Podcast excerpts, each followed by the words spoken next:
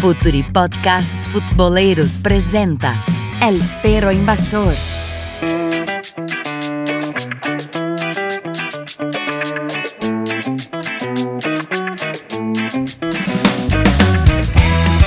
Hola a todos, hola a todas. Empieza más un El Perro Invasor que nos habla de Bolívar desde Brasil y ya ya hablo también con, con mi amigo también brasileño, también bielcista, Gustavo Fogasta, periodista de de Gaúcha de acá. Eh, ¿Cómo está Gustavo? Hola Boli, ¿qué tal? Un gustazo estar acá con ustedes. Vamos a hablar un poco sobre el San Paulismo que tanto nos apasiona y todo lo que significa y, los, y, y está a su alrededor, ¿no? Un tema apasionante y vamos a por ello. Dale, y ya, ya hablo también con Matías Melano de Mundo Bielsa, Twitter, también un amigo ahora de Argentina, ¿no? ¿Cómo está Matías? Hola amigo, todo bien, acá estamos. Eh, un placer estar una vez más acá con vos, a hablar un poco de, de fútbol, de juego. Y sí, hoy toca sobre Paoli, eh, un tema bastante, bastante profundo para hablar porque uno se queda con la última imagen que dejó Rusia, pero la verdad es que es un, es un entrenador muy interesante de analizar que obviamente cometió sus errores y como cualquiera, y, pero eso no quita toda su sabiduría. Sí, junto con todo hay también un periodista chileno que vamos a hacer una, una entrevista para, para más adelante. En, en, los próximos minutos del podcast hay una entrevista con Esteban Barzúa, el escritor del libro Fútbol Total, que hace una hace un análisis del, del juego de chileno que cambió con, con Bielsa, San Paoli y Pisi. Bueno, como ellos hablaron, hoy el tema es San Paoli, un tipo de que nos encantó en Sudamérica, que nos encantó en Sevilla, en la selección chilena, por supuesto, y, en Argentina, bien, no sé lo que se pasó, vamos a hablar un poquito de todo. Bueno, San Paoli empezó su carrera en los equipos. Vamos a empezar por los equipos un poco más grandes, ¿eh? Honor el, del interior, del interior.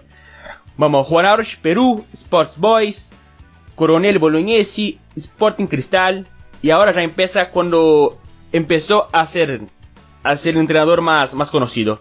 O'Higgins, que hizo una campaña muy buena en Chile. Emelec, Universidad de Chile, la selección chilena, Sevilla y Argentina. Bueno, ustedes se acuerdan de, de la U de, de, San Paolo que se quedó campeona de Sudamericana y que hizo un, un, un partidazo en Maracaná?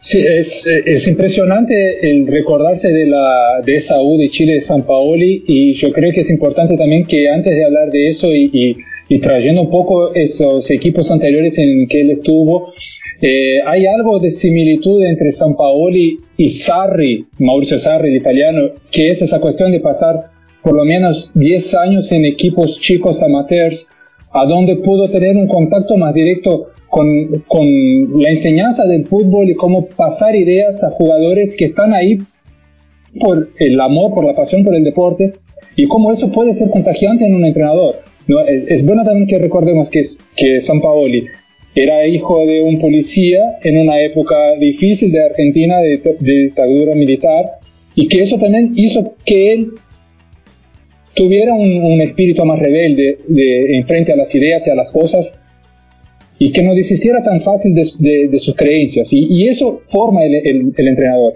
Y eso hace con que cuando llegue a un equipo grande como la U de Chile, eh, después de pasar por diferentes experiencias con diferentes jugadores en países distintos, eh, él pueda eh, estar en su, en, su maxi, en su máxima capacidad y transformar un equipo en retos históricos, ¿no? Si vamos a pensar que ganó tres campeonatos en un año, fue el primer título internacional de la U, la primera vez que la U ganó en Ecuador, en Uruguay, en Argentina, eh, en la historia, ¿no? Sí. La primera vez que un equipo chileno le hace cuatro a un equipo en Brasil, que es ese partido que, que recordó Bolívar. Pasó más de 500 minutos sin llevarse goles, eh, fueron una, una bocha de partidos invictos, como visitante, creo que 36, 35, no me acuerdo. En fin, son récords impresionantes de un equipo en un año y medio que lo puso a San Paolo en la vidriera mundial del fútbol. y, que no hay como decir que ese trabajo no fue importante porque ahí habían, estaban todas las ideas que él después las llevó a la, selección y, después con algunas transformaciones al Sevilla e intentó hacerlo también en la selección argentina, que es la cuestión del pressing muy fuerte, ¿no? el jugar compactado para poder eh, tener siempre la pelota y generar situaciones a partir de la posesión y, y, también la cuestión del ancho y el largo, ¿no? de cómo a través de jugarse con la pelota de forma ancha y después compactarse para poder defenderse. Son cosas simples, se parece, al, decirlo, pero que al no abrir mano de esas convicciones en todos sus trabajos, tenemos ahí un entrenador con, con un perfil fuerte y que es admirable y que hace parte de ese grupo de entrenadores que no importa si ganan títulos o no, están ahí para eh, mejorar a los jugadores que tienen en sus manos y vender ideas que son apasionantes y por eso que a nosotros nos gusta tanto estudiarlos y hablar de ellos porque ellos traen esa, esa pasión por el, hacer, por el conocer, por transformar. No son tipos que se quedan acomodados y por eso hacen historias. Y Matías, ¿qué te parece? Ah, che, Gustavo, antes, che, hace, ah, me pareció perfecto lo que vos había dicho porque no, no había pensado así y creo que hasta en la profesión, antes de ser tornar entrenador, son la misma de Sarri y, y, y San Paolo. Sí, de trabajar en el, banco, ¿no? El banco. y, son tipos de, de, una de una manera de, de ser, de una personalidad muy, muy fuerte también. Bueno, Matías, ¿qué te parece ese equipo de, de la U?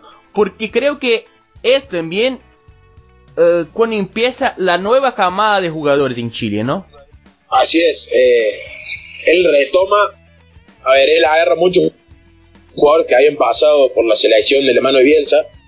Y, yo creo que la U fue el lugar donde él expresó todos los conocimientos que había adquirido hasta ese momento, todo lo que había consumido, sobre todo de Marcelo Bielsa, y lo, lo logra poner. Yo creo que fue el equipo más parecido a uno de Bielsa sin ser dirigido por el mismo Marcelo. No sé si soy claro. Eh, la U desplegó un fútbol vertiginoso de ataque, directo. Era, como dijo antes Gustavo, lo escribió perfectamente. Era un equipo ancho para ser profundo. Eh, tenía dos jugadores por banda, dos por el centro. Eh, era un equipo muy de Bielsa. Eh, yo creo que fue el único que logró imitar a la perfección, obviamente con sus matices y sus cuestiones particulares de cada entrenador, pero que fue el único que logró, logró imitar al método Bielsa. Y bueno, luego más más adelante hablaremos del cambio conceptual que él tiene, eh, luego de ese paso por la U, pero, pero sí, para mí la U de Chile fue el equipo más bien de, de los que no son de Bielsa. Y hay que hay que hablar un poco porque la, los volantes que utilizaba hasta para salir la, la, Volpiana, porque yo creo que la Volpiana es una cosa que, que él ha copiado de, de la Volpi y, y, la sale muy bien. Y empezó a hacer con con Marcelo Díaz, que volvió un poquito hacia atrás y salía con los, con los jugadores de, la U, creo que Silva, que ahora está en Independiente, y Medel. Ah, no, perdón, perdón, con González y Rojas. Y, Díaz llegaba un poco hacia atrás y más adelante tenía Aranguis. Y después él hizo el mismo con la selección. Que ahí sí, Díaz, Silva, que juega, juega ahora en Independiente, Medel y tenía Vidal aún más que, que un tipo que, que juegan un, montón, ¿no? Y creo que... ¿Cómo? Disculpa, amigo. Recordemos que él en Chile pasa a Medel en la saga central para mejorar la fluidez de la salida del balón. ¿Sí? Perdiendo... Eh, hay un concepto muy, muy de Bielsa también en ese sentido, que es donde el jugador, que se elige el jugador eh, por sobre las por sobre su capacidad ofensiva que por su, sobre, eh, por su capacidad defensiva. Eh, y en este caso, eh, Zampa decidió poner a Medel por su capacidad para sacar bien el balón que por su capacidad defensiva, sabiendo que perdía mucha altura en los corners o en las acciones a balón parado. No, perfecto. Hasta porque porque porque ahora ya no ya no acordamos porque Medel empezó a jugar como un volante, ¿no? Jugó sin Boca y jugó así hasta con con Bielsa en la selección. Y perfecto, San Paoli fue que quien lo llamó un poco más poco más atrás.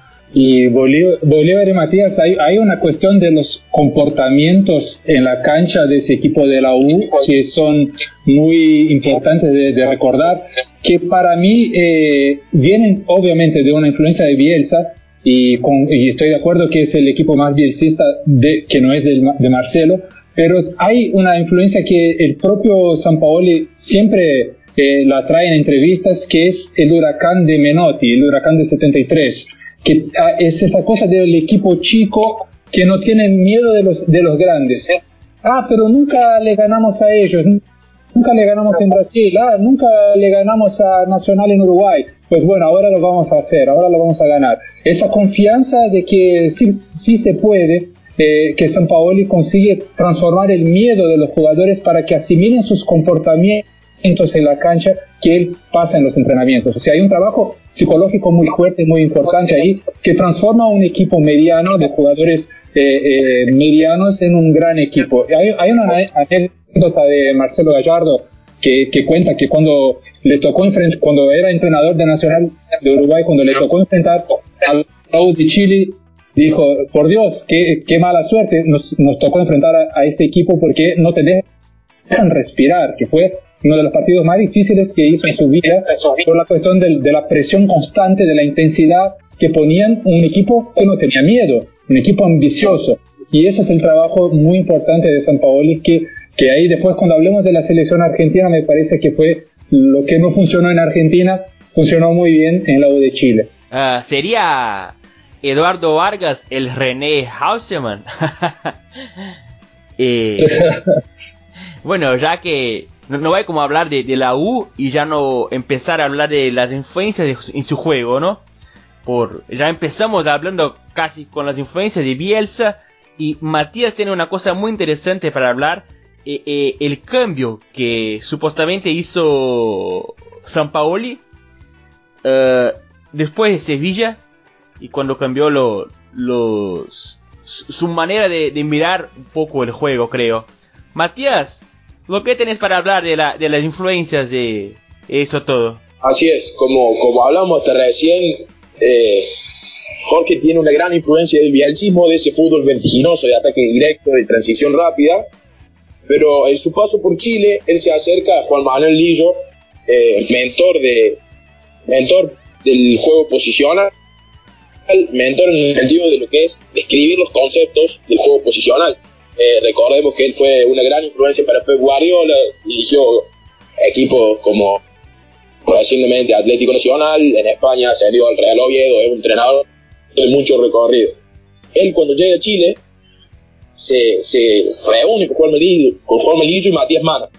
Matías Mana es un chico que creó un, un blog que se, llamaba para, se llama actualmente Paradigma Guardiola y también es un estudioso del juego posicional el cambio que hace, que hace San Paoli es pasar del bielcismo ese vertiginoso al juego posicional de, de lo que empezaron los españoles con Pep Guardiola y que ahora es, es algo común. Y él lo, lo, grafica en una frase. Él dice que él pasó de jugar en, en un tren a jugar en un vagón. Recordemos el concepto, ¿por qué dice esto? Porque hay un concepto muy claro del juego posición que es el viajar juntos. ¿sí? Recordemos que un equipo con mayor transición queda más largo, como son los de Bielsa, los de San Paoli, la U de Chile San Paoli, al ser de muy rápidas, el equipo queda más largo que un equipo que tiene la pelota, que busca los espacios. Bueno, yo creo que ahí estuvo el cambio conceptual de San Paoli. Él a partir de ahí definió su equipo a través del mediocentro, por ejemplo que en ese momento en Chile tenía jugadores como Arturo Vidal, el Mago Valdivia, Matías Fernández, jugadores de, buen pie y de tenencia.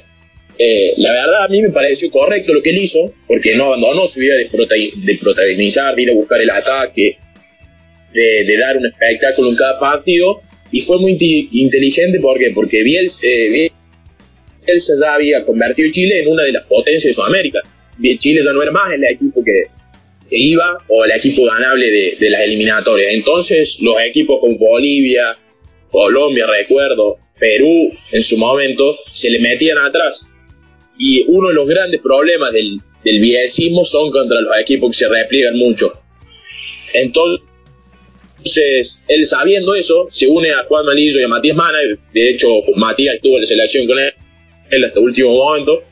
Y empieza a pregonar este juego posicional eh, con, con, el objetivo de, de, poder mejorar él como entrenador y, y bueno, y a, y a, su vez potenciar el, lo que ya había hecho Marcelo, Marcelo en Chile. Pero ese cambio se da en Sevilla, ¿no? Porque por su selección chilena es completamente bielcista, ¿no? Sí, sí. Eh, o sea, Juanma ya estaba con él en Chile, pero ya la, la, selección de Chile ya tenía un poco más de posición y de tenencia que ya se veía un juego más posicional. De hecho, muchas veces jugó Alexis de falso 9, lo de Medel de central. Eh, y después en Sevilla también lo, lo aplicó, pero, pero ya él a partir de, de, Chile ya empieza con esto del juego de posición y se empieza a investigar y se une con Juan Melinzo, con Matías Mana, como le explicar recién, ya, a partir de ahí él ya, ya vio que tenía que mejorar o que quiso mejorar eso. Gustavo, ¿qué te pareció e-, ese Sevilla que en algún momento, en algún rato se, se encantó el, planeta hasta se, ser eliminado por, por Leicester en la, en la Champions League? ¿Qué te pareció? Fue un, un equipo, a, principio fue un gran desafío para San Paoli porque eh, llegó un equipo que había sido campeón y que tenía un ADN totalmente distinto al suyo, ¿no? Y nuevamente, eh, además de eso, el desafío de ser un entrenador nuevo en un mercado nuevo a donde eh, las exigencias son muy grandes. Y él venía también de un histórico importante en la selección de Chile, histórico, ¿no? Eh, entonces había ahí un, un, choque de importantes fuerzas que, que quizás podría, podrían darse de una manera equivocada. Y, y, mismo después de la primera temporada, donde, donde vimos ahí las ideas de San Paolo siendo eh, eh, puestas en, en, marcha por, por los jugadores, vimos mismo así varias dificultades de él en hacer cambiar algunas ideas, de por ejemplo jugar más corto y, de no estar tan ancho en la cancha como era con, con Unai, con Emery, que a donde eh, era un Sevilla un poco más abierto y no tan compactado y no tan intenso y, exigir esa intensidad física, ese repliegue físico con la pelota también eh, le costó bastante ¿no? a, San Paoli. Y, algunos jugadores no, no le dieron lo que él esperaba. Eh, el brasileño Ganso, por ejemplo, que es ahí ya una cuestión que se puede discutir de él personalmente, el atleta, es un jugador que, que debe mucho en muchos sentidos, pero ahí la plantilla del 2016-17 eh, perdió algunos jugadores importantes, perdió a Banega, eh, pero vino, vino gente que, que, podría entregarle un poco más, ¿no? como Franco Vázquez o, o, Correa, que eran jugadores que se esperaba un poco más. Ben Yaller después fue un, atacante que, que, le dio una, una profundidad necesaria, que era un problema que tenía de, de, profundidad, de jugar con un 9 más fijo, con un, jugador que, que, fuera más vertical y en eso a lo que dijo Matías, ¿no? De cómo transformar el juego de posesión y el juego posicional en algo más vertical y que fuera más eficiente. Esa era el, el, la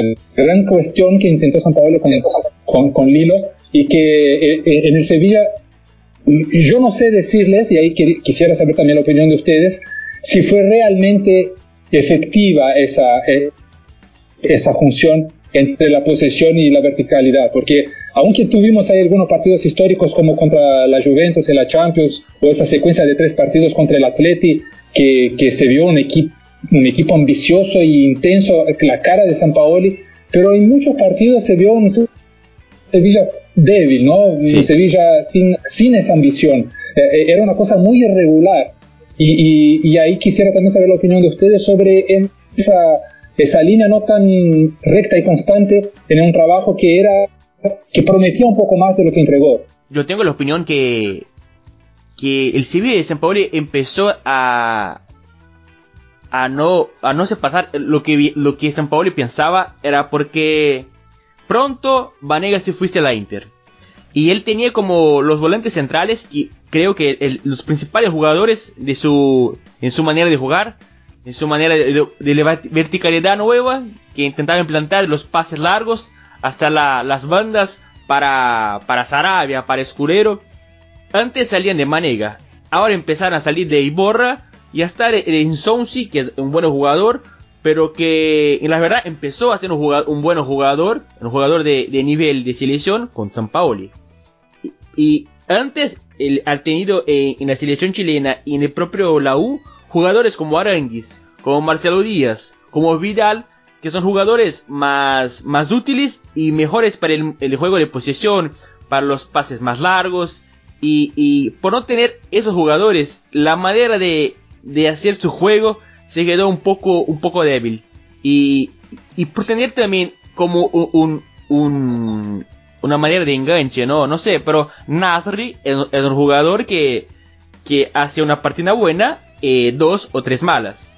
Lo que se quedó como, como un sinónimo del Sevilla. Hacía una, una partida buena y dos o tres malas.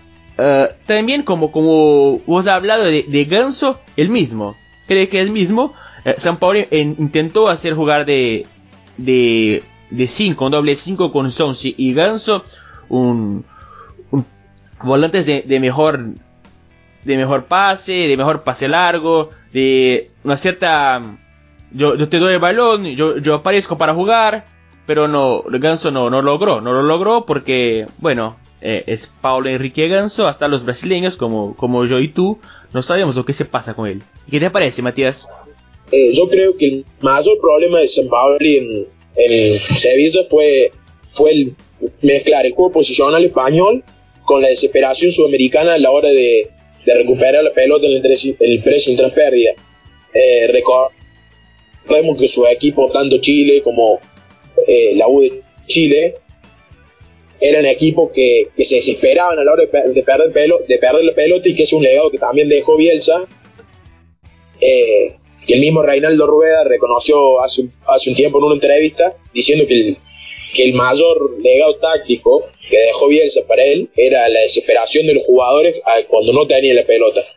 Y yo creo que a San Paoli eso Sevilla particularmente le costó, le costó bastante porque tenía jugadores más, más de tenencia, pero que le costaba recuperar la pelota en esos 5 segundos que que se lo llaman los cinco segundos más importantes del fútbol, que son cuando se pierde la pelota y recuperarla apenas la perdemos, con jugar con, con Vázquez, que, que es sudamericano, pero que no es de esa característica. Y yo creo que ahí tuvo uno de sus mayores problemas. De, que, de hecho, el partido con Leicester, con Leicester lo pierde por, por no saber frenar el contraataque a la hora de perder el balón y, y, después de la tenencia sostenida que tenía Sevilla. Sí, y, y bueno, ahora nos toca hablar de, de lo que pasó con el San Paoli en Argentina. Después no, hay como no hay una disculpa para dar que ah no en, las elecciones es un trabajo distinto porque él él hizo un trabajo muy un trabajo muy bueno en, en Chile y, Argentina y quiero empezar con vos Matías porque sos argentino porque sufriste uh, dónde pasa el, los errores de, de San Paoli apenas nos quedamos eliminados después del Mundial de Francia, hablaba con mis amigos, con, familiares o con gente del fútbol y decía que para mí San Paoli fracasa cuando se traiciona. Eh, la verdad a mí me generó una desilusión muy grande. ¿Por qué? Porque el rótulo de él siempre fue dialcismo, valor, convicciones, un, un gusto por, por el fútbol de ataque. Y yo creo que y su etapa de, la selección fue una etapa de contradicciones puras. Eh, la más conocida, por ejemplo, lo primero que hace cuando llega a la selección, dice que Macherano es central. Terminó jugando 5. Después, por ejemplo, llevar al Lo y no hacerlo ni jugar un minuto. Yo creo que un entrenador que prueba un fútbol de tenencia y de ataque, Lo es una pieza clave para eso. Después, la elección de los jugadores, eh, sobre todo en el Mundial, lo que hablábamos anteriormente, de que priorizó las características ofensivas por sobre las defensivas, acá hizo todo lo contrario, contra Islandia poniendo un doble 5 con Macherano y Biblia. Eh, ¿qué, ¿Qué pasa? Error conceptual muy claro, que se perdía línea de pase, el equipo no pudo, no pudo jugar bien, le costó mucho. Eh, y yo creo que ahí tuvo su mayor fracaso, no en quedar eliminado, ni en perder, ni porque la situación de Argentina tiene un contexto que no es ni culpa de San Paoli, ni de Messi, ni es culpa de, de los que mandan, de los que dirigen, pero yo creo que su fracaso estuvo ahí en traicionarse él mismo, eh, en marearse, yo creo que desde cómo se vestía, en el primer partido ya te marca de alguien, de un, de un entrenador que está mareado por el ámbito, que, que llegó a lo máximo y que no supo manejar a, mi, a mi forma de ver las cosas. Uno nunca sabe lo que pasa allá adentro y hablar de afuera es fácil, pero ya desde cómo salió vestido para mí ya me marcó la metamorfosis que hizo San Paolo, cómo le mareó el, el, ámbito del club argentino y ser la, la figura más importante del club argentino, eh, es ser entrenador internacional, ¿no? Bueno, bueno. Uh, y, y, a vos, Gustavo, lo, lo que te pareció, dónde se, dónde estás, dónde estaba, los errores de, del trabajo de, de San Paulo. Para mí me parece perfecto la, lo que habló Matías. Eh, él hizo en el mundial, en la fase de grupos, una, un concepto al revés. Él, él, él, pone cuatro defensores contra, contra Islandia y un doble 5 con Biglia eh, y Mascherano, donde no hay una línea de pase, no hay una generación de juego, donde creo, creo que 90% de la, del tiempo de partido se queda el balón con, con Mascherano y sabemos que no va a salir nada de ahí. Y, y, y ya contra, contra Croacia, que hay mucho juego por, por las bandas, me pone un, la línea de 3, un, un equipo más, creo, un grupo más, más ofensivo y, y con jugadores un poco más de, de tipo más, más frágil, más, fla, más fraco, flacos por las bandas y, y Revich y el otro Perisic lo, lo detonan a, a, a Mercado y a Tagliafico, ¿no? Eh, eh, San Poli creo que, que se quedó mareado con, con sus conceptos, no sé, uh, hizo, hizo, todo, todo al revés, no, no parecía San Paoli, esa, yo pienso así. ¿Y, y para vos, Gustavo? Yo, yo, estoy de acuerdo con, con, ustedes dos. Creo que hubo realmente una, una, traición de él con él mismo y sus ideas.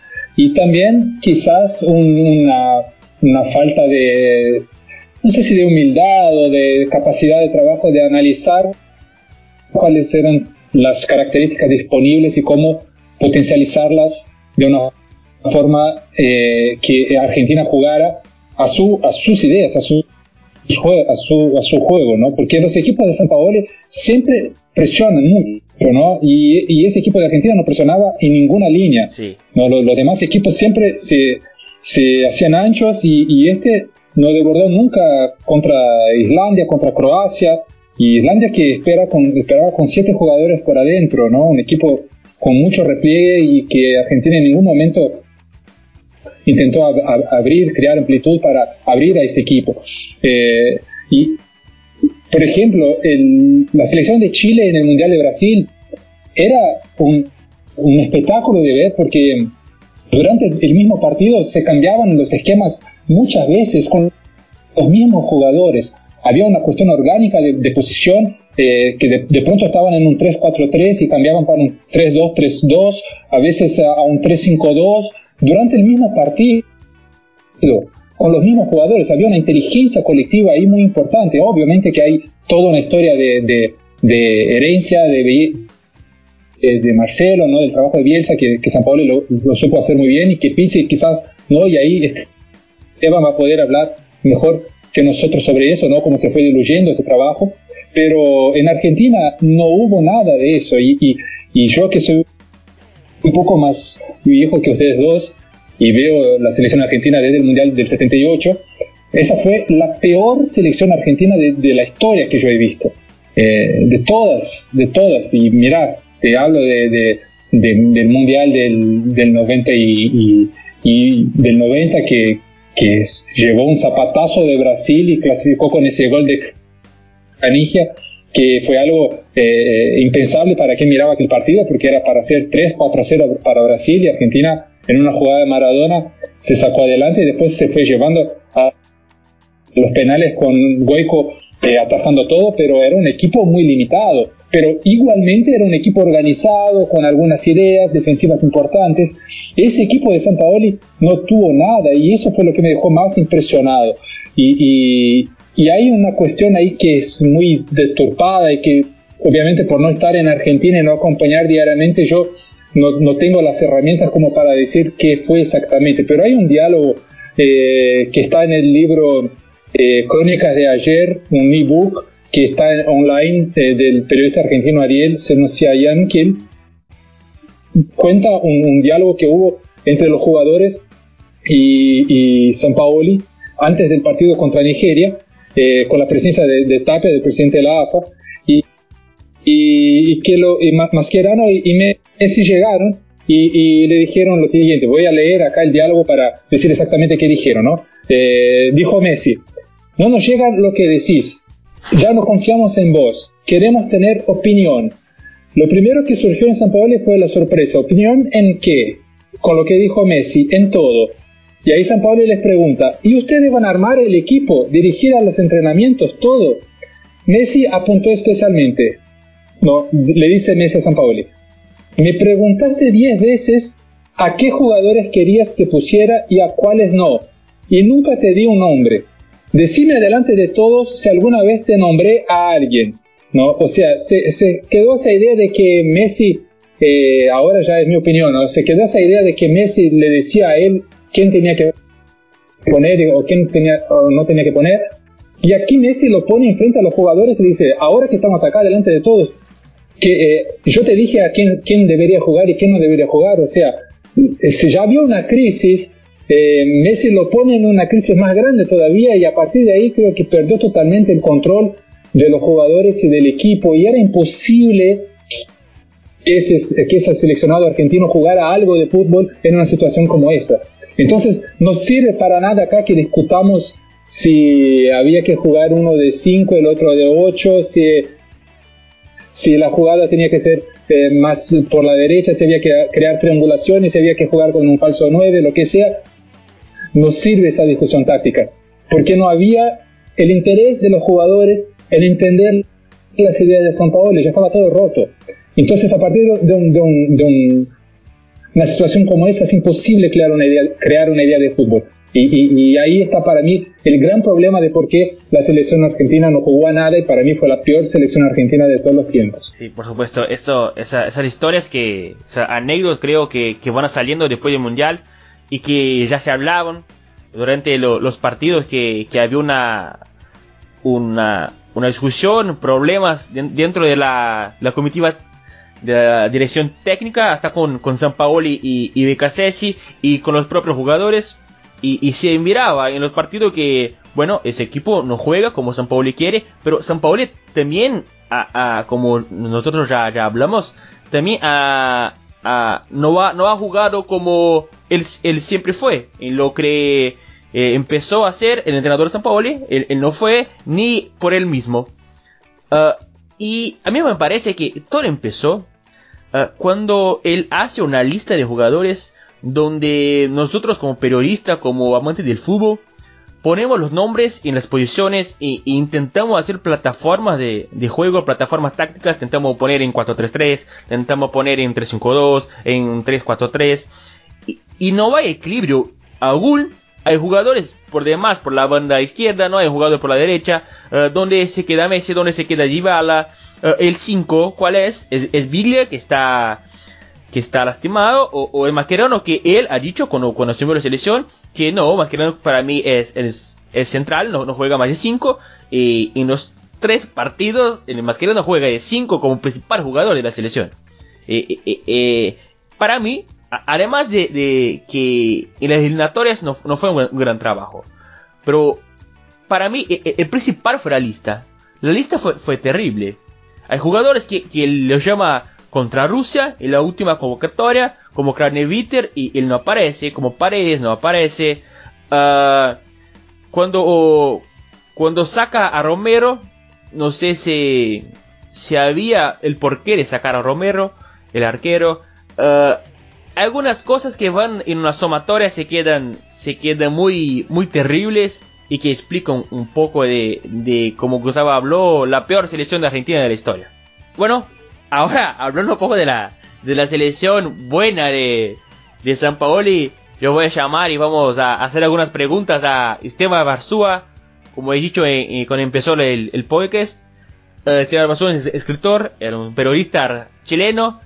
Él escribió el libro Fútbol Total. Bueno, ahora se quiere con algunas preguntas que él va a responder sobre San Paoli en Chile y lo que pasó en fútbol chileno después de, de Bielsa y San Paoli. Dale. Hola Esteban, ¿cómo estás? Un gusto tremendo tenerte acá en El Perro Invasor. Y bueno, quiero preguntarte lo que fue San Paoli en Argentina y o qué no fue San Paoli. Eh, San Paoli realmente se traicionó en su trabajo en la selección Argentina. Y, y para vos lo que, lo que fue que él hizo eh, originalmente en su trabajo de Chile que, que vos piensa que él es de, de mayor destaque? Hola muchachos, eh, bueno, un gusto compartir este espacio con ustedes y también con los amigos que nos están escuchando. Eh, para hablar de San Paoli, lo primero que debemos considerar es que él es uno de los mejores entrenadores eh, sudamericanos de la década, de los que dirigen en Sudamérica, quizá compartiendo eh, el podio con el maestro Tavares. Es discutible quién, quién, fue mejor en términos futbolísticos, pero Tavares tiene, tiene otros, otros logros más, más relacionados también con su figura y con, y con la autoridad que, que logró concretar en Uruguay. San Paoli a través de sus triunfos, a, través de sus eh, logros futbolísticos, también tiene un mérito muy importante, sobre todo en la campaña que logró con Chile y con la Universidad de Chile a, comienzos de la década. Eh, pero San Paoli con esa misma lógica eh, también es una de las figuras más exóticas del fútbol sudamericano, un poco por la imagen que, con la que siempre debió cargar como un advenedizo en el fútbol. y eso probablemente eh, es parte fundamental de la, de la, respuesta sobre la relación de San Paoli con Argentina. Eh, no hay que olvidar que San Paoli eh, fue mm, es, a los 50 años, 51 años recién consigue su primer triunfo importante en el fútbol. Él como no fue jugador, tuvo ese problema inicial y recién, recién muy, muy grande ya en términos de, de la experiencia futbolística, él consigue ganar la Copa Sudamericana con la U. Entonces, a partir de ahí se genera siempre esa ansiedad de San Paoli. Él siempre se concibió a sí mismo como un ganador. En No Escucho y Sigo, su biografía, se cuentan, se cuentan muchas anécdotas sobre ese perfil de un tipo anónimo que quiere la gloria a como del lugar. Eh, siempre apelando a, al, camino más corto. Eso no significa que esté reñido con la ética, pero sí, pero sí siempre se apuró un poco para, llegar lejos. Entonces, a partir de ahí, él, eh, yo creo que se apuró demasiado al asumir Argentina, teniendo en cuenta que el perfil del jugador chileno es muy distinto al del jugador argentino. Él se encuentra con un equipo eh, mucho más dócil por parte de Chile, un equipo que estaba dispuesto a jugar, perdón, a jugar el estilo de fútbol que él quería y el, que él traía y el que además los, jugadores chilenos conocían. En cambio, el jugador argentino, eh, encabezado, eh, liderado por Messi en la selección argentina, eh, no estaba tan dispuesta a aceptar a un entrenador que además ni siquiera conocían demasiado, salvo por sus, eh, por sus logros con Chile. Eh, no estaban dispuestos, como digo, a, dejarse dirigir tan abiertamente, tan libremente por un entrenador como San Pablo. Y yo creo que eso eh, marca mucho la diferencia y, pesa mucho sobre todo las decisiones que empieza a tomar San Paoli desde que asume Argentina en las eliminatorias. Entonces, eh, San Paoli, más que traicionarse a sí mismo, se apura. No estaba preparado para dirigir, pese, a tener 58 años, no estaba preparado para dirigir a la selección argentina. Le faltaba todavía la experiencia, por ejemplo, que pudo haber conseguido en Europa, en, Sevilla, se apuró, eh, terminó demasiado rápido. Probablemente por esa ansiedad, por ese deseo que siempre manifestó de dirigir al mejor jugador del mundo, que es Lionel Messi, o que según él eh, en ese momento lo era. Entonces, pensó también eh, que podía hacer jugar a la selección argentina como el Barcelona. Él, eh, San Paolo es un hombre de obsesiones. Hay que tener en cuenta que desde que estaba en la U, en algún momento la, U de Chile fue comparada con el, como el Barcelona de Sudamérica. Por el tipo de juego que, propiciaba, siendo, distinto en todo caso. San Paolo en un principio tenía un juego un poco más vertical en la U de Chile que el, que el Barcelona, pero esa comparación se hizo desde Europa de parte de Gabriele Marcotti en el Times y eso marcó, marcó un punto y después eh, no olvidemos también que en la selección chilena que gana la Copa América del 2015 eh, San Paoli eh, toma principios del fútbol del juego de posesión de Guardiola y hace que Chile juegue realmente bien bajo esa, bajo esa lógica. Eh, con, mucho, con mucho orden en medio campo y con mucha capacidad de salir jugando desde atrás, con muchos de los principios de, Guardiola.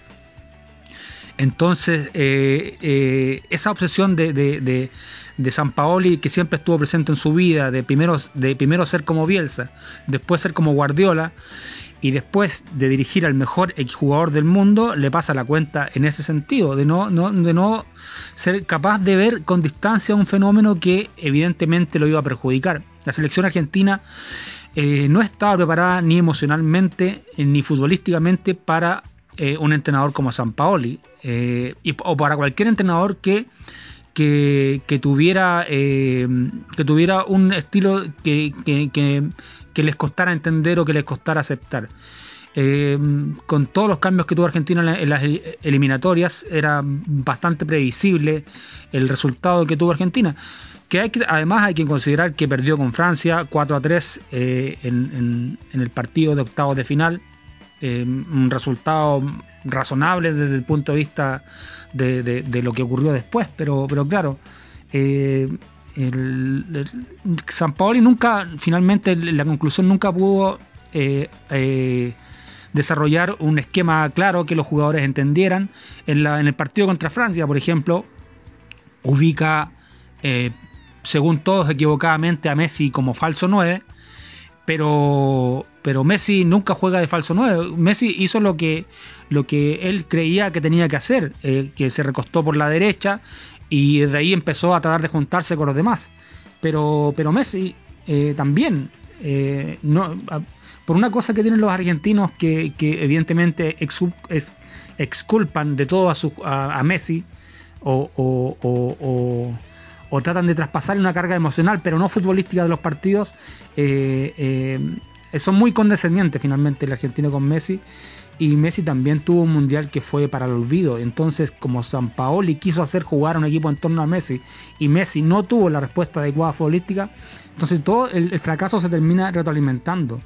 Y, es cosa de ver cómo jugaron los demás, eh, los demás futbolistas de la selección argentina. Eh, cuando cuando todos, todo el sistema de juego consistía en hacerle en hacerle llegar el balón a Messi. Cuando Messi devolvía una pelota, esa pelota le regresaba de inmediato. Entonces no había cómo solucionar los problemas que tuvo Argentina y que se vieron desnudados en, ese partido contra, contra Croacia y en alguna medida también contra Francia. Ahora, si esperaban un poco más los argentinos de derrotar a Francia, yo creo que era un, error. No, estaba preparada Argentina y San Paoli tampoco. Creo que eso, que eso es lo crucial en, la evaluación final que se puede hacer sobre San Paoli en la selección argentina.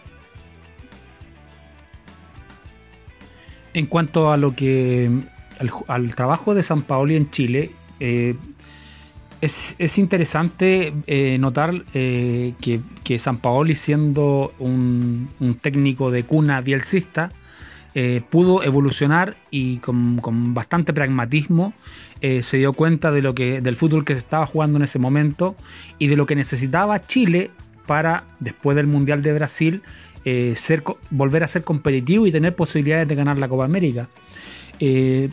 lo más importante de todo ese proceso es el partido contra Holanda en Sao Paulo, en, el Estadio Arena Corinthians, donde Chile pierde eh, por no tener eh, el control del partido, por no tener el control del mediocampo y por darse cuenta que ese ir y venir eh, beneficiaba a, rivales bien preparados como Holanda, que en este caso estaba dirigida por, por Luis Fangal eh, que Holanda se dedicó a esperar y a contragolpear eh, esos intentos permanentes de Chile por, llegar al arco contrario.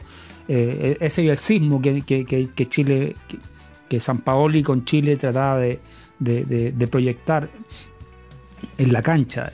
entonces, San Paoli trató de calmar al equipo a través de la pelota y conseguir ordenar al equipo a través de la pelota, que es eh, uno de los, aspectos claves del juego de, posición. Entonces, eh, y, eso, esa, esa, evolución es muy interesante porque además San Paoli se plantea eh, con jugadores incluso distintos y con la posibilidad de cambiar el esquema ante determinados, ante determinados rivales hay partidos muy, muy, muy, muy, muy valiosos desde ese punto de vista que de San Paoli, sobre todo en el camino a ganar la Copa América, en la, en, la segunda ronda, en cuartos de final contra Uruguay, por ejemplo, eh, eh, que fue un partido muy difícil, además polémico, por la, por la expulsión de, de Cavani, por el, por el famoso dedo, el dedo de Jara. Eh, sin embargo, en ese partido, eh, a pesar de que fue muy cerrado y que fue muy bien planteado por el maestro Tavares eh, en Uruguay, eh, Chile logra tener un control absoluto del juego. Uruguay, cuando estuvo con 11 jugadores en cancha, no tuvo ocasiones de gol y después cuando está con 10, bueno, quedó sometido un poco a lo que, lo que pudiera hacer Chile. Chile hay que tener además en cuenta que no tiene, eh, pese, que a, pese a que Alexis Sánchez es, el goleador histórico de la selección, eh, pero eso es más que nada por la cantidad de partidos que ha jugado, porque es además el jugador con más presencia de la selección, más de 100 presencias. Entonces, no es un goleador nato, y sin embargo, San Paoli logró ganar partidos que, que, que, no se ganaban precisamente por falta de goleadores, por falta de un finiquitador, un hombre de área que fuese capaz de definir un partido en, una sola jugada. Entonces Chile ganó sus partidos a través del juego. Y ese duelo contra Uruguay fue especialmente eh, importante por eso. Porque Chile lo domina de principio a fin y, tiene varias, varias joyas tácticas. Eh, eh, pensemos en, en, la actuación de Jorge Valdivia, por ejemplo, la recuperación eh, San Paoli recupera a Jorge Valdía, quien se creía perdido en ese momento para siempre en, términos de lo que es la selección, lo recupera y lo, empieza a ocupar como falso 9 en, esa Copa América y tuvo una, actuación brillante Jorge Valdivia, fue probablemente el mejor momento de su carrera en términos del, rendimiento de la selección. Y, logró, logró tener un juego muy fluido de medio campo con Marcelo Díaz, por ejemplo, con con una brillante capacidad de, generar juego desde la salida, eh, de juntarse con los centrales, de insertarse entre los centrales y generar juego a partir de ahí. Eh, Gonzalo Jara, por ejemplo, que es un jugador que, siempre fue criticado por sus problemas eh, desde, el, aspecto defensivo. Sin embargo, él como defensa logró armarse como un generador de juego y y si uno empieza a pensar en los defensas que son capaces de generar juego, tanto en la historia del fútbol chileno como incluso en, la, última década del fútbol sudamericano, eh, eh, claramente vamos a encontrar pocos jugadores de su perfil, más allá evidentes de, los defectos que él pueda tener en el uno contra uno o en, las coberturas tácticas, pero fue un jugador muy valioso eh, y San Paoli descubrió un poco ciertos, ciertos mecanismos que permitían eh, que Chile fuera un equipo muy competitivo eh, en, su, desempeño táctico. Eh, hay, un, pase que siempre que es inolvidable, que ya lo, que ya lo, venía ensayando Chile desde antes del Mundial de Brasil, en los partidos amistosos con Inglaterra, contra Alemania, que gana, gana el primero pero pierde el segundo 1-0 y que es una jugada de un pase de, Jara cargado como cargado por la izquierda que cruza el balón hacia, hacia Mauricio Isla que es un lateral derecho adelantado en, la jugada entonces es un pase diagonal hacia, hacia adelante que genera ocasiones de gol o que genera jugadas de peligro y, que tuvo su punto culminante en el segundo gol de Chile contra, contra España en Maracaná. Es eh, que después le, hacen foul, eh, controla la pelota Isla, eh, se la toca Alexis Sánchez y le hacen una falta a, Alexis y de ahí sale el, gol de Chile. Entonces son mecanismos que, que San Paolo fue implementando en Chile y que, y que encontraron eco en el jugador chileno, como decía eh, el jugador chileno hasta esa altura eh, era un jugador eh, muy dócil en términos tácticos. disciplinarios, hay otras, otras consideraciones en términos disciplinarios, pero en términos tácticos estaba muy dispuesto a, absorber eso, ese conocimiento que transmitía San Paolo y que venía transmitiendo además de su época en la Universidad de Chile. Entonces, eso constituyó una época muy, muy, muy próspera en términos futbolísticos y, le dio a San Paoli eh, el sitial que probablemente siempre había buscado en el fútbol, que era, que era ganar, ganar, ganar algo importante y hacerlo con ideas eh, que pudieran considerarse revolucionarias o, eh, o, de, o de primera generación, como en el caso inicialmente con Bielsa y después con Guardiola.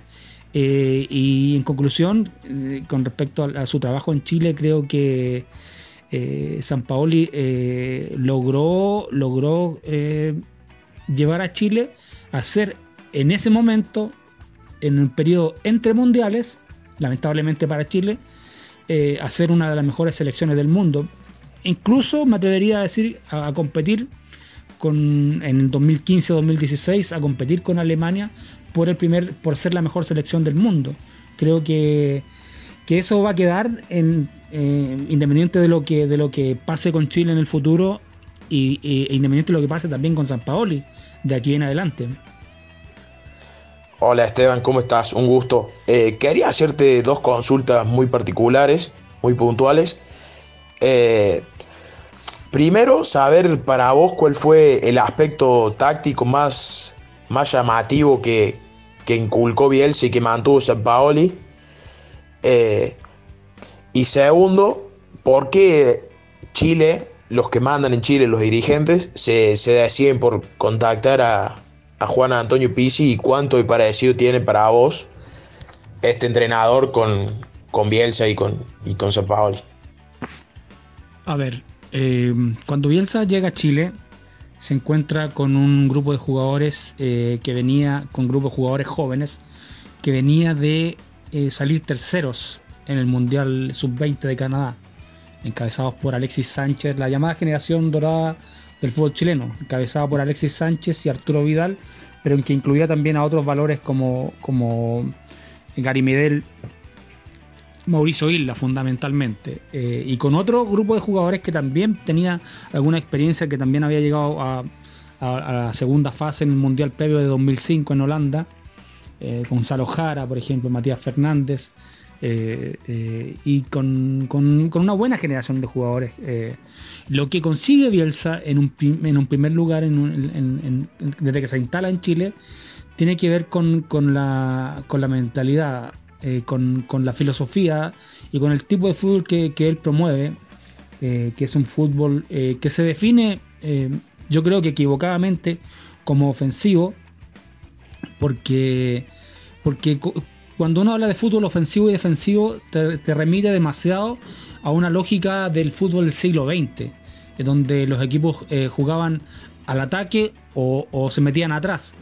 Eh, sin embargo, eh, lo que caracteriza a los, equipos de Bielsa tiene que ver con otra cosa, que es con, tratar de jugar en campo contrario, em, pero no para, hacer circular la pelota eh, o no, no, no para tener el balón por, por tenerlo solamente, sino que para generar daño en el arco contrario y eso eso los equipos de Bielsa lo logran fundamentalmente a través de la recuperación del balón.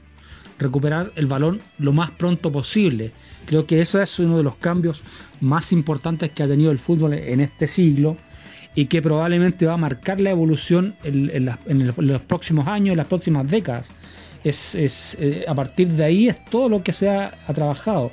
Eh, recuperar el balón, cómo se recupera, dónde lo recuperas e incluso cómo lo pierdes para volver a recuperarlo, dónde lo pierdes, para ir generando eh, ocasiones de gol que tengan, eh, que obviamente te, beneficien en términos del resultado, no del juego en sí. Bielsa no es un romántico al estilo Menotti, no es un, técnico que, promueva ideas eh, antiguas ni, del pasado, sino que eh, es probablemente un entrenador del futuro, incluso me atrevería a decir yo. Eh, probablemente hay muchos que van a discutir esa tesis, pero pero yo creo que más allá de, sus resultados, de los propios resultados de Bielsa, que no son lo que uno soñaría, que esperaría que los equipos de Bielsa ganaran siempre, o que tuvieran tanto él como otros técnicos que promueven esta, esta forma de jugar, que le fuera bien siempre.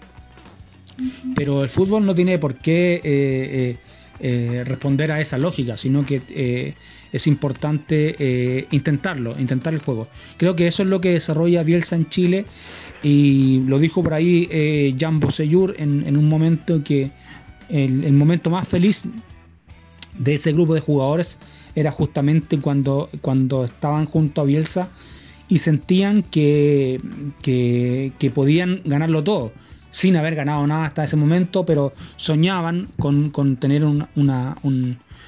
llegar a la cima eh, y después cuando lo logran, eh, siendo muy felices, eh, es, distinto. Y yo era un poco a eso apuntaba las palabras de Bosellur, apuntaban un poco a la ilusión. y de cómo al final todo eso se fue concretando también con el trabajo de San Paoli y del mismo Juan Antonio Pizzi.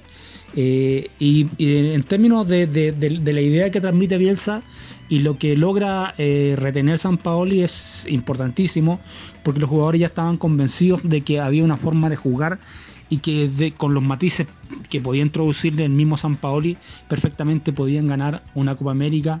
Eh, eventualmente pensaban que podían eliminar a, Brasil del Mundial o, llegar lejos en el Mundial de Brasil. Yo creo que ese yo creo que ese era el Mundial que, que, estaba de alguna manera destinado a esta generación, pero eh, en los penales eh, se marcó una diferencia eh, que probablemente en la cancha no, no, no, no se reflejó en el partido contra Brasil por los octavos de final. Eh, un partido muy parejo que, que lo definió solamente un, un, tiro en el palo en el minuto 120 y después el, los penales atajados eh, perdidos por Chile. Entonces, eh, San Paoli logra darle esos matices al bielcismo ya con con una, con una tendencia a la posesión del balón que venía desde antes, que, él ya venía trabajando. Eh, un poco de, quitar, bajarle un cambio a ese vértigo, a esa locura de Bielsa de ir y venir y de recuperar y, de, correr, que además le exigía un sacrificio físico enorme a los jugadores. Entonces, el primer, el primer matiz que introduce San Paoli tiene que ver con la presencia de Marcelo Díaz, por ejemplo, en la formación que le, permite eh, asegurar la salida eh, y eh, hacer algo muy interesante también con Charles Aranguis y Arturo Vidal en el mediocampo. ese mediocampo constituido por esos tres jugadores eh, debe ser en su momento, eh, me remito al año 2015-2016, el, mejor mediocampo de, Sudamérica. Eh, después obviamente pasó el tiempo, los, los años empezaron a, acumularse y sin posibilidades además de Chile de tener una banca que permitiera que permitiera establecer matices dentro de ese juego o, o, relevos. entonces ese mediocampo tenía una virtud táctica muy interesante porque eh, siendo Marcelo Díaz el jugador que eh, aseguraba la salida, eh, Charles Aranguis tenía una labor como interior izquierdo que sin ser muy vistoso con la pelota, generaba pasillos interiores, generaba cobertura de espacios y en general Chile no, presentaba vacíos en su formación gracias sobre todo a esa labor muy, entre comillas, anónima de Charles Arangui, que sin embargo sí se notaba y fue muy destacada en su momento. Y con toda la energía que, representaba Arturo Vidal, eh, también para ir y venir entre las dos áreas y para incluso establecer diferencias en, términos de, llegar al gol. Entonces, eh, esa construcción que logró que logró eh, eh, San Paoli con Chile, incorporándole a ese mediocampo a la figura de Jorge Valdivia, más, más como, como falso 9, obviamente, pero, pero siempre incorporándose al, mediocampo, bajando para, para juntarse a tocar con Vidal y con Aranguis. generó un equipo muy competitivo desde el punto de vista táctico y que, y que en el fondo era una línea, una línea, eh, una evolución eh, eh, positiva de, de, las ideas de Bielsa y una, evolución hacia, hacia para convertir a Chile del equipo guerrero, luchador, combativo y competitivo que fue con Bielsa a ser un equipo ganador con San Paolo. Y creo que, que era una evolución muy, muy muy, muy, muy, muy feliz de lo que, de lo que fue el fútbol chileno en, en esos en esos 10 años desde el año desde 2007 de que asumió Bielsa hasta 2017 eh, creo eh, en ese sentido que la llegada de Juan Antonio Pizzi eh, si bien no, no, no supone no supone un, una, una continuidad una continuidad en términos de la estrategia al final sí, eh, porque, porque el currículo de, de Pizzi es distinto, es un entrenador eh, que cree más eh, en, otra, en, otra, en otra lógica, que creía más en, otra forma de jugar, un poco más contenido, un poco más...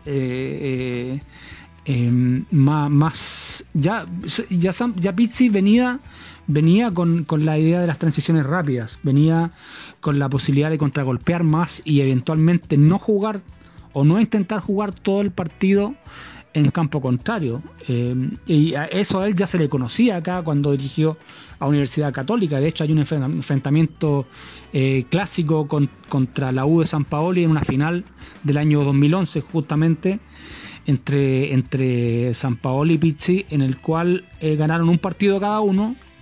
y el primer partido lo, lo, gana de manera magistral Pizzi jugando de contragolpe contra, contra, contra la U de San Paoli. Le gana 2-0 de forma inapelable, eh, con muy pocas posibilidades de gol de la U, pese a tener, pese a tener eh, el control del balón eh, permanentemente. Entonces, a Pizzi se le conocía esa lógica y, y, sin embargo se le contrató en Chile porque además, por haber, haberse formado un, poco en la escuela del, del, del Barcelona, en Barcelona de España, eh, manejaba también otras posibilidades tácticas y se creía, y creo que acertadamente en un comienzo se creía que eh, era, era capaz de mantener una línea respecto al trabajo de Chile. Y además, eh, supongo en su momento que los dirigentes chilenos pensaron que podía que podía mantener la, la continuidad de la selección o al menos de ser capaz de, yo creo que en ese momento la necesidad solamente era clasificar al Mundial, de, obtener los resultados necesarios para llegar al Mundial y a partir de ahí rearmarse y, ver qué se podía lograr. Creo que, en vista de los resultados, claro, se gana la Copa América Bicentenario en 2016 y después en un momento muy difícil y de descuido de, todos los segmentos del fútbol chileno, tanto dirigentes como cuerpo técnico como jugadores, se pierde la clasificación a, Rusia 2018 y con eso queda la sensación un poco de que, de que fue un error traer a Pizzi. Pero creo que obedece también a, otra, a, otras, a otras razones que, que mm, a mí, a mi modo de ver, eh, se explican por eh, un poco por, por, por la, la conciencia que por un relajo, y relajo general. Yo creo que, tiene que ver más con eso que con, que con temas tácticos. Eh, Chile ya, eh, ya había, en ese mismo año 2017, ya había conseguido eh, tener buenas, muy buenas presentaciones en la Copa Confederaciones contra Alemania. Chile juega la final y la pierde injustamente contra Alemania, contra una Alemania que yo creo que además jugó mucho mejor en la Copa Confederaciones con jugadores más jóvenes que, que, en el Mundial. Entonces, eh, y Chile pierde muy injustamente ese partido con Alemania, jugándolo muy bien con Pizzi, eh, dominándolo de principio a fin. Y quedó la sensación en ese momento de que Chile estaba listo para el Mundial. Eh, se produce una pausa de tres meses eh, y esos tres meses fueron perjudiciales. Llegan jugadores con sobrepeso. Se produce todo el problema de Alexis Sánchez con, la, con su frustrada transferencia al Manchester City en ese momento.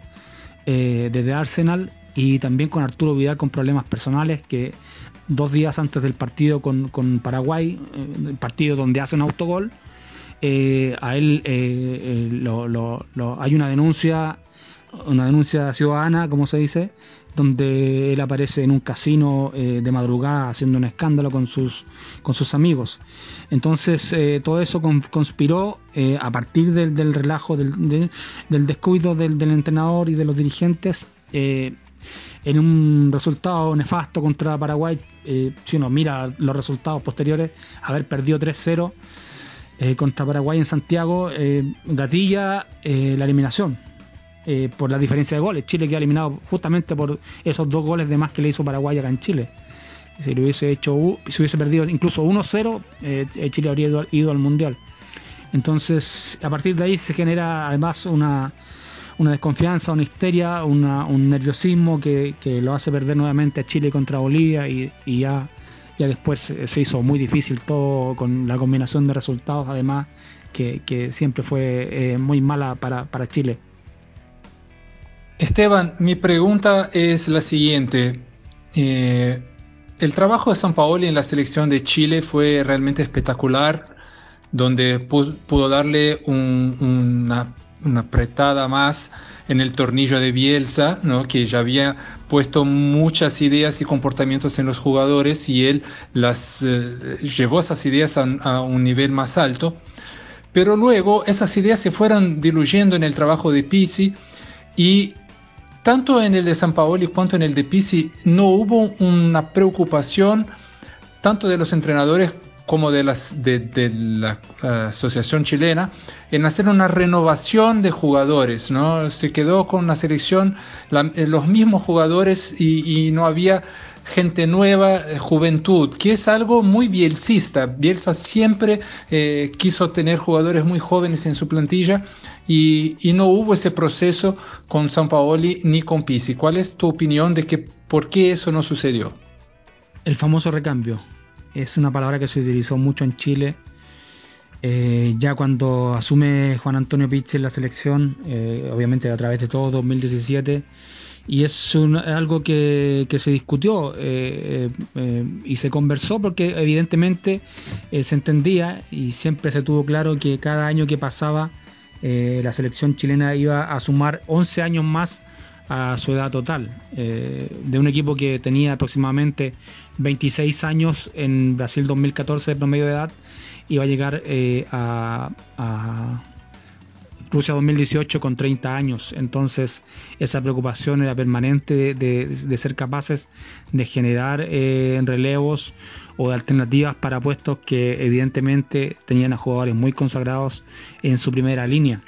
Eh, eh, la explicación parte un poco por el lado de Bielsa, que a él le tocó una generación de jugadores jóvenes eh, liderados por el Sánchez y Vidal y que venían de un mundial sub-20. Entonces estamos hablando de jugadores de 19, 20 años que, se apropian de un espacio, que, aceptan la invitación de Bielsa a incorporarse a un proceso, eh, a incorporarse en, términos competitivos, me refiero a la invitación.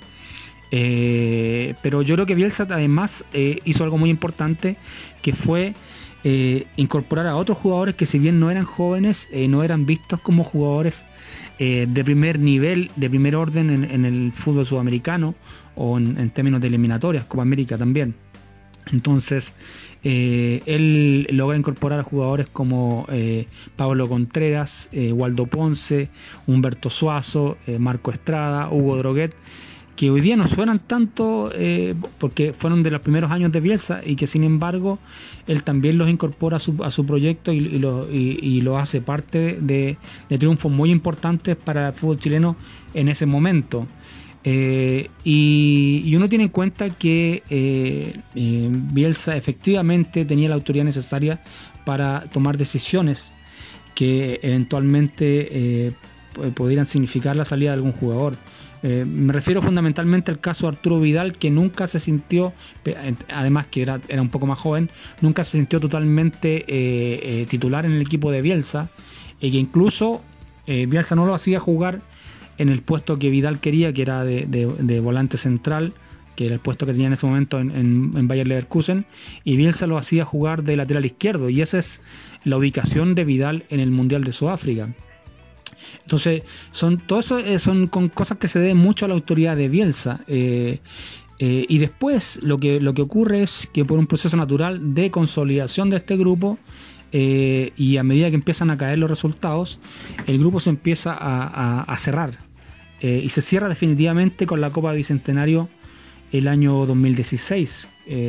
estamos hablando de de 11 o 12 jugadores que, eh, que, son los titularísimos y después de los, de, los a partir de los cuales ya no había eh, incluso sensación de que podía si se lesionaba alguno si lo suspendían o si pasaba por algún momento bajo en términos de rendimiento que iba a ser difícil reemplazarlo o si no imposible entonces eh, San Paolo y como Pitts tenía, eran conscientes de eso pero pero eh, también tenían claro que iba a ser muy difícil sacar a, uno de esos jugadores, entonces se fue produciendo un círculo vicioso entre comillas, porque obviamente están los resultados de por medio. Pero yo, yo eh, sacaría un poco, de, diferenciaría a San Paoli en el sentido de que él sí fue capaz de agregar un número importante de jugadores al plantel, que son eh, los futbolistas que compartieron con él el triunfo de la U en la Copa Sudamericana del año 2011 porque a fin de cuentas eh, San Paoli logra, logra agregar nombres como eh, Charles Aranguis, Marcelo Díaz, eh, José Rojas, Eduardo Vargas, Johnny Herrera en el arco como alternativa a, Claudio Bravo, que no estaban antes en la selección. Entonces eso es importante dentro del trabajo de San Paoli que si bien no eran jugadores jóvenes, sí eh, se sumaron a un plantel, porque al final, a fin de cuentas, el, recambio implica eso, tener alternativas y tener relevos. Entonces, es lo que pasa con Chile después del, de los triunfos en Copa América, el, bicampeonato, que el grupo se cierra, eh, se cierra en, en, 11 jugadores y se incorpora ya un poco con, con, con con mucha, con mucha elasticidad también se, eh, al nombre de Pedro Pablo Hernández, eh, eventualmente el, el, nombre de... ¿Aló? Y se logra incorporar, eh, como decía, a jugadores como, como Aranguis, Charles Aranguis, José Rojas, Eduardo Vargas, Marcelo Díaz, Johnny Herrera en el arco, eh, y, eso es un mérito de San Paoli, como decía. Eh,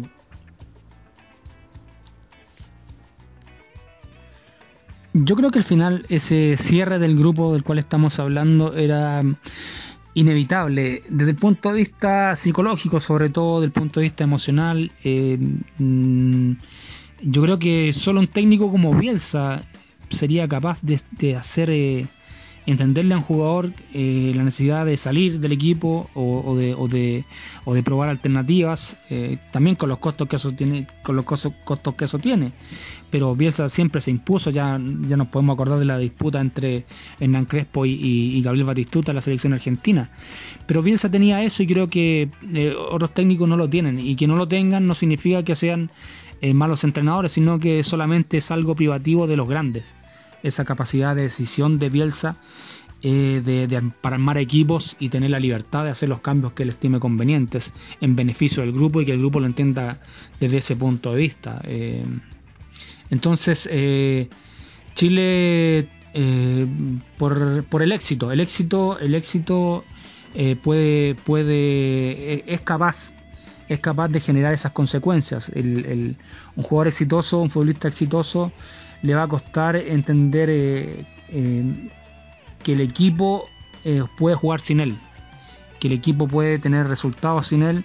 Teniendo en cuenta además que, lo que él siempre ha visto es que con él en la cancha le va muy bien. hay una, había, había estadísticas, por ejemplo, sobre el rendimiento del equipo con y sin Marcelo Díaz en, la selección chilena. creo que el rendimiento subía eh, a ochenta y tantos por ciento de rendimiento, no me acuerdo era el dato, y a 60 bajaba sin, sin Marcelo Díaz la selección. Entonces, cuando eventualmente Juan Antonio Pizzi toma la decisión de desconvocar a Marcelo Díaz en la selección chilena, se genera toda una polémica eh, y es una decisión que no se le perdona hasta el día de hoy, que eventualmente eh, Marcelo Díaz en, su, en su derecho se le cuestiona a Pizzi por haberlo sacado en ese momento de la selección para los partidos con eh, Ecuador y Brasil. Entonces eh, le, cuesta, le cuesta mucho eh, a Marcelo Díaz entenderlo. Fue Marcelo Díaz hizo el penal que le costó con la mano que le costó a Chile la derrota en, La Paz ante Bolivia, que fue muy, muy, muy, muy dura en términos de, de, resultados para Chile, eh, en términos de que ya empezaba a, pavimentar la eliminación y por eso lo saca lo saca Marcelo Díaz, además teniendo, habiendo tenido un partido desafortunado contra Paraguay. Entonces eh, era difícil que Pizzi eh, eh, fuera capaz de hacer esas modificaciones tan importantes en un momento tan difícil con jugadores empoderados y que se creía que ya iban a ser los titulares en, el Mundial de Rusia. Entonces es algo natural, un proceso humano y que creo que eh, el hilo se corta finalmente por, por, la eliminación. Si no, si no, Chile hubiese llegado con el mismo grupo a Rusia y no sé qué resultados podría haber tenido.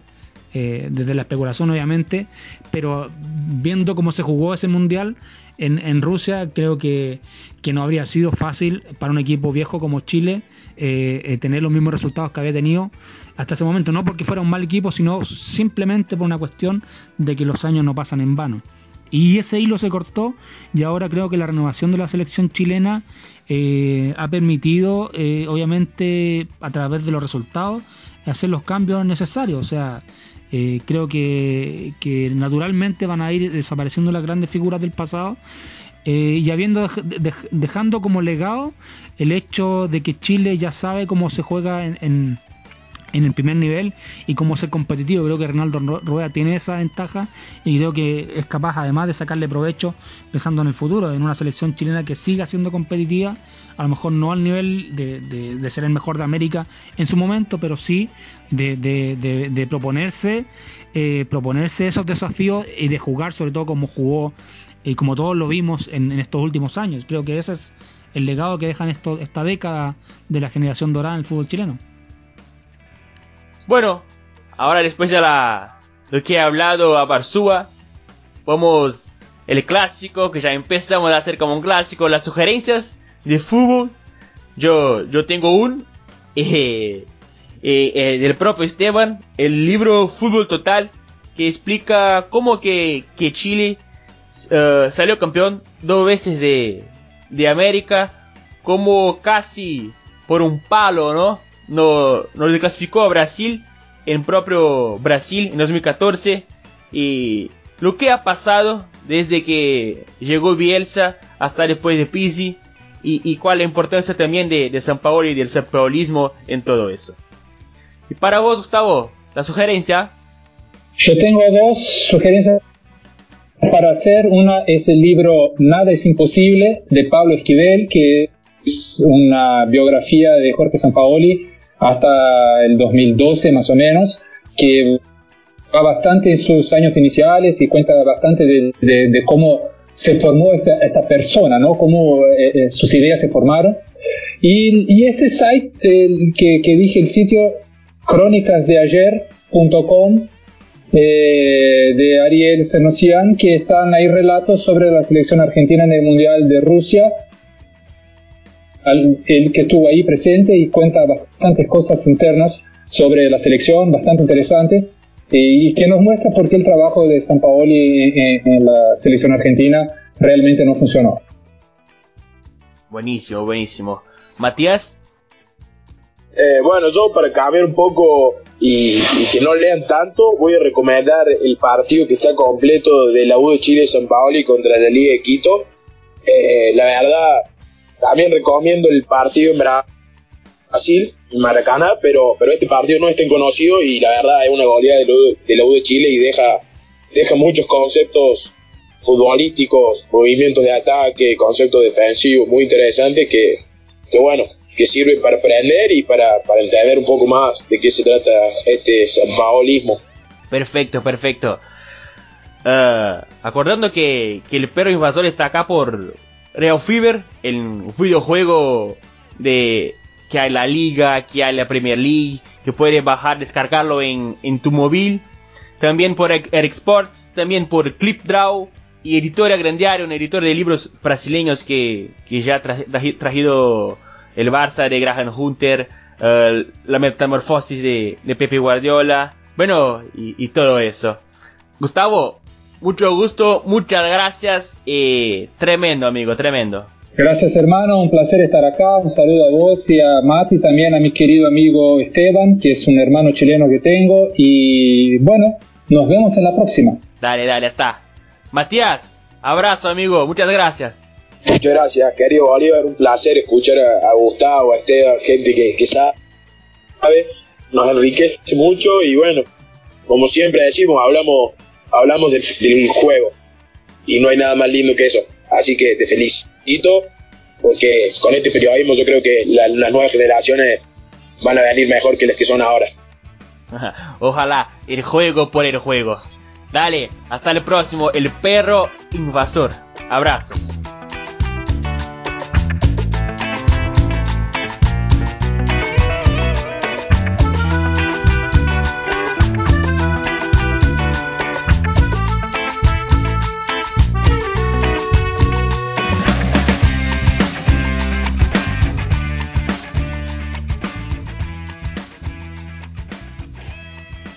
Futuri presentó El Perro Invasor. Accede a www.futuri.com.br y piense al juego.